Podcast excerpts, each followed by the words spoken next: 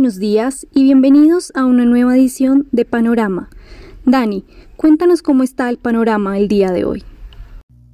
Muy buenos días Sharon, panorama despejado para el día de hoy. Ayer habíamos comenzado un poco mejor que en el día de hoy, sin embargo durante la jornada se fue disipando ese buen momento. Hoy Nuevamente Estados Unidos con futuros valorizándose 0.7%, pero con limitadas expectativas de alcanzar nuevamente los máximos de la semana pasada. La noticia del día tiene que ver con nuevas restricciones que se implementarán en varios países europeos para la temporada de fin de año. Alemania comenzará mañana con una restricción más fuerte.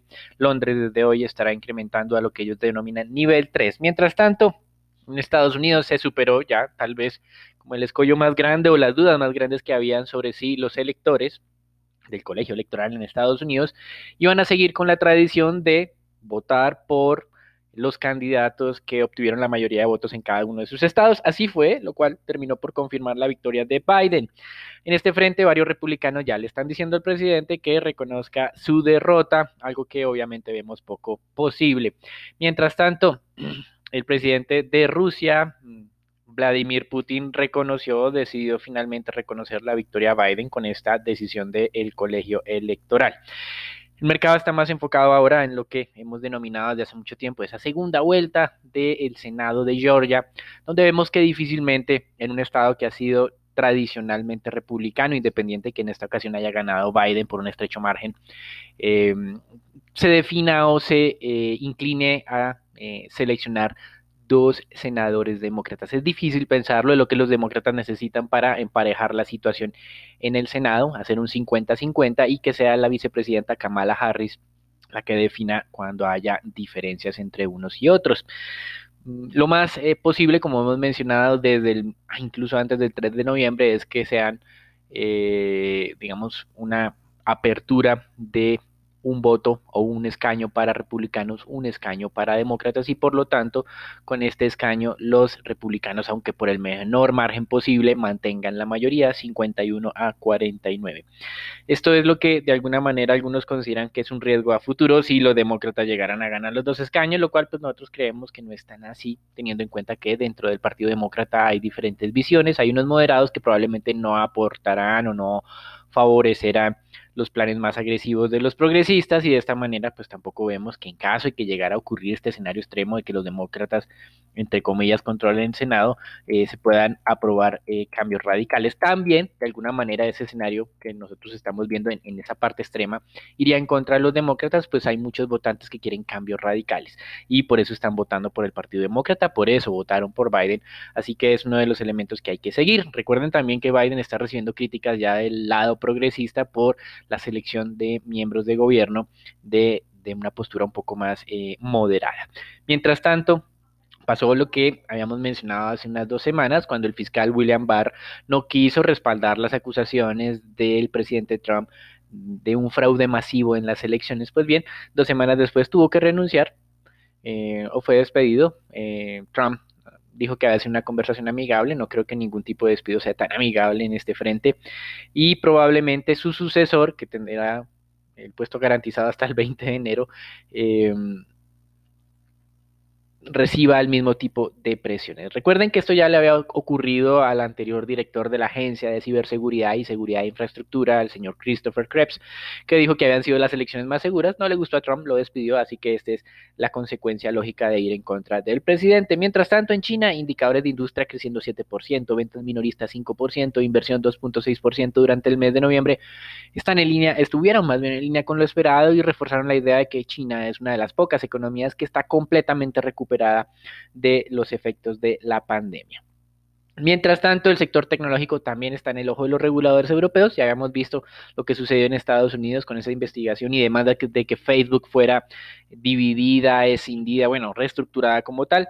Pues bien, en Europa también están considerando la posibilidad y anuncian sanciones de hasta un 10% de los ingresos anuales en caso que eh, las empresas tecnológicas no obedezcan las normas eh, o la regulación en la zona euro. Y eh, como mencionábamos, esa noticia de eh, las medidas restrictivas en, en, países europeos para atajar esta aceleración de los contagios. En Alemania las autoridades le piden a la población que sea tan juiciosa como lo fue durante la primavera, pero la población está un poco cansada y esta es una de las razones por las cuales tenemos esa aceleración de los contagios en monedas. Muy poco que decir. Monedas de América Latina continúan con tendencia de fortalecimiento de esta madrugada antes de que abriera el peso colombiano o el mercado colombiano. Se estaban valorizando el peso chileno, el peso mexicano y el real de Brasil cerca del 0.5%.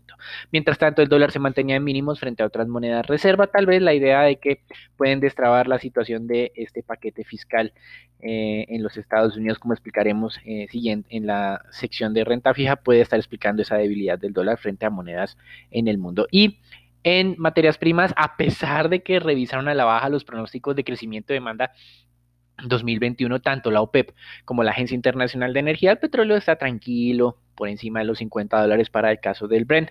La Agencia Internacional de Energía es la optimista en este frente. Eh, esta agencia asesora a los gobiernos de países desarrollados, básicamente, y lo que dice la entidad es que la demanda estará recuperada en un 99% en el 2021, aunque revisa un poco abajo esta cifra en cerca de 110 mil barriles. La OPEP es menos optimista, puede ser un tema estratégico o por lo menos de, de dientes para afuera. Dice que la demanda del 2021 será aproximadamente 96.9 millones de barriles día. La redujo 200 mil en el 2019 o comienzos 2020, antes de la pandemia. La demanda diaria era de 100 millones de barriles, es decir, que para la OPEP no estarán al 99%, sino estarán como a un 97%.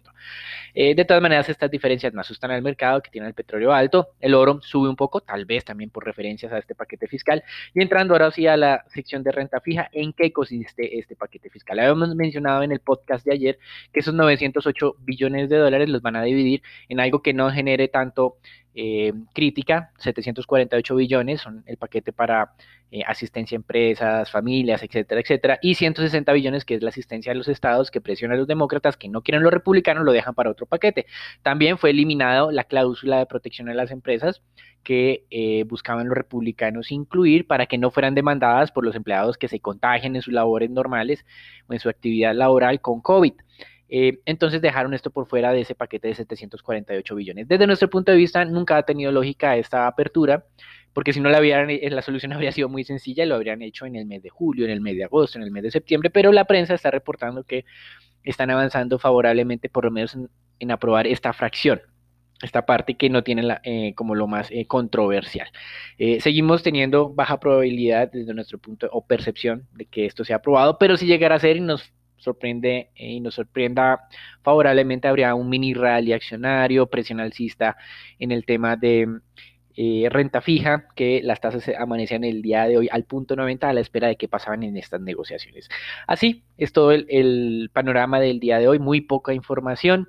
Eh, la confirmación de Biden tal vez es lo más importante, que no se eh, fue en contra de la tradición en el colegio electoral y queda, como mencionamos, 6 de enero, cuando el Congreso de Estados Unidos reconoce esto que hizo el colegio electoral y el 20 de enero la posesión de la nueva administración en los Estados Unidos. Los dejamos con Sharon, Raúl, Nicolás y Daniela para que nos cuenten qué está ocurriendo en el mercado colombiano. Gracias Dani. Para las noticias de Colombia, varias cifras que se dieron a conocer el día de ayer. En primer lugar, la producción manufacturera para el mes de octubre se contrajo 2.7% frente al mismo mes del año pasado. Los sectores que presentaron mayores aumentos fue la elaboración de azúcar y panela con un 21.8%, la fabricación de aparatos y equipos eléctricos con 15.2% y la transformación de la madera y sus productos, mientras que las principales caídas se observaron en fabricación de parte y autopartes con una caída de menos 39.6%, fabricación de artículos de viaje, bolsos de mano y artículos similares y por último la fabricación de vehículos. Y en cuanto a las ventas minoristas, estas aumentaron un 3% frente a lo registrado en el mismo mes de 2019. Estos mayores aumentos porcentuales en el mes se observaron en el rubro de bebidas alcohólicas, cigarrillos y productos de tabaco, con un aumento de 36%, productos para el aseo del hogar, con un aumento del 31%, y, y seguido de equipo equipos y aparatos de sonido y video, mientras que las caídas se observaron en otros vehículos, automotores y motocicletas con una caída del 15.5%, seguido de calzado, artículos de cuero y libros, papelería, periódicos, revistas y útiles escolares. Y el Banco de la República publicó cifras de inversión extranjera directa. En Colombia esto llegó a los 6.153 millones de dólares, un resultado que denota una caída cercana a los 3.500 millones de dólares si se compara con el mismo periodo del 2019. Sin embargo, hay un incremento cercano a los 400 millones de dólares cuando se revisa el dato frente al cierre del mes de octubre. De acuerdo con el informe del banco, por petróleo, hidrocarburos y minería hubo un descenso de los 3.200 millones eh, frente a 2019, cerrando en noviembre en 3.558 millones de dólares. Y en cuanto a la inversión en portafolios, en Colombia se reportaron entradas por 547 millones de dólares, un dato que representa una recuperación total frente a los 542 millones que salieron en el mes de octubre. Se convierte este en el primer registro positivo en portafolios de inversión en Colombia desde julio de este año, cuando el indicador fue de 11.7 millones de dólares. Y por parte de las remesas, eh, a Colombia llegaron los 761 millones de dólares en el mes de noviembre, un resultado que según registros del emisor dan cuenta de una mejora frente a lo registrado en octubre. Esto sería todo por las noticias de Colombia. Raúl, cuéntanos qué pasó ayer en la jornada del mercado accionario local. Muchas gracias, Dani, por parte del mercado accionario local. El Colcap siguió valorizándose por la entrada de extranjeros al país, acercándose gradualmente a los 1.400 puntos. Se negociaron cerca de unos 172 mil millones de pesos, donde la acción más negociada fue beneficiar al Colombia con 40 mil millones, pertenece al Colombia. La acción más valorizada fue Avevillas con un 6,7% y la más desvalorizada fue Cemex con un 5,1%. El día de hoy esperamos que ese comportamiento se mantenga, donde el índice colombiano podría aprobar los 1.400 puntos en esta semana si se mantiene la tranquilidad en el plano internacional. Por el lado de noticias, Grupo Pau Azúcar ya conocer que aprobaron la propuesta de reorganización corporativa para llegar a cabo la separación de la unidad de negocio Cash and Carry, operada por Sendas bajo la marca de Asaí del negocio tradicional de minorista desarrollado por Dentro de las decisiones que serán llevadas a consideración de la Asamblea de Accionistas de Sendas y de GPA, se encuentra la decisión de realizar una decisión parcial de Sendas con la finalidad de escindir el 90,03% de participación de Sendas en almacenes éxito, correspondiente a cerca de unos 393 millones de acciones que representan aproximadamente cercano al 87,8% del capital suscrito. Transferir como tal esa participación junto a algunos activos a GPA. Teniendo en cuenta esa transferencia, GPA y Senda realizarán un intercambio de activos en el marco del cual Senda transferirá a GPA el 9,07% de la participación en almacenes éxito, correspondiente a 39 millones de acciones, que representan aproximadamente un 8,77% del capital suscrito de almacenes éxito. Desde el punto de vista técnico, la acción de Grupo Argos sigue ganando valor y se acerca a los 14 mil pesos, impulsado por un mayor apetito por la especie y por las ganancias recientes de Cementos Argos y Celsia. No obstante, fundamentalmente el potencial se empieza a limitar un poco ante la debilidad de Odinsa y posiblemente el 2021 se mantenga la debilidad desde el punto de vista eh, operacional, como tal podría demorarse un poco esta recuperación, donde consideramos que cerca de los 14 mil pesos empiezan a ser niveles atractivos de toma de utilidad.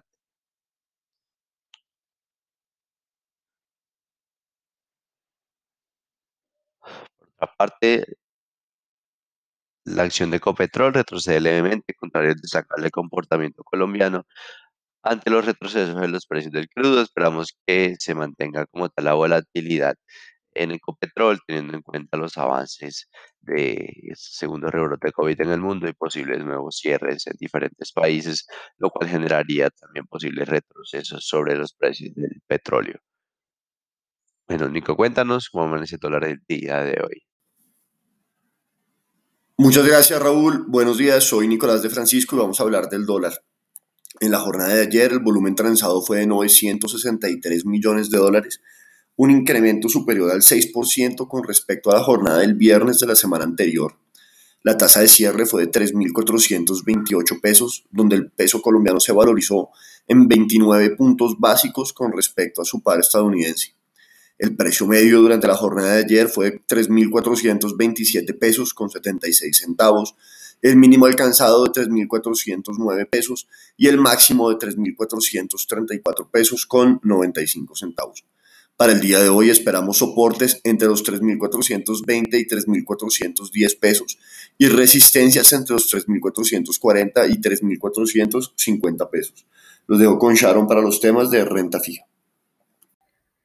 Muy buenos días, Nico. Continuó el comportamiento lateral en el mercado de deuda soberana en tasa fija, con la curva desvalorizándose cerca de 0.2 puntos básicos, mientras que la curva TSUR por su lado se valorizó en promedio 2 puntos básicos. Tanto los 24 como los 28 no presentaron variaciones y cerraron en 3.57 y 4.97% respectivamente.